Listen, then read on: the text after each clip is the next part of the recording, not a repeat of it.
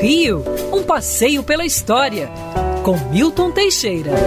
Amigo ouvinte, no dia 30 de outubro de 1925, no Hotel Glória, era inaugurado o Teatro Glória. O Teatro Glória era um dos mais afamados da cidade.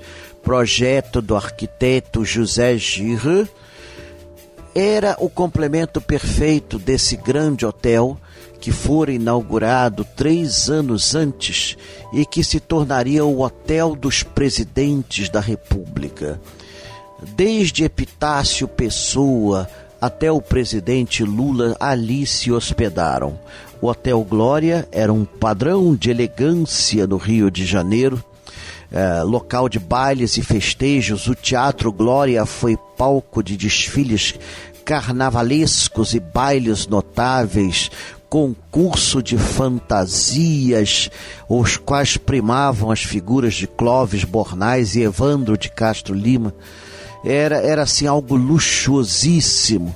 O Teatro Glória depois acabou é, sendo transformado em algo menor e hoje em dia está demolido. Com a venda do Hotel Glória ao Eike Batista, ele pretendeu fazer uma obra que, que procurava recuperar os antigos valores do hotel, mas faliu antes disso.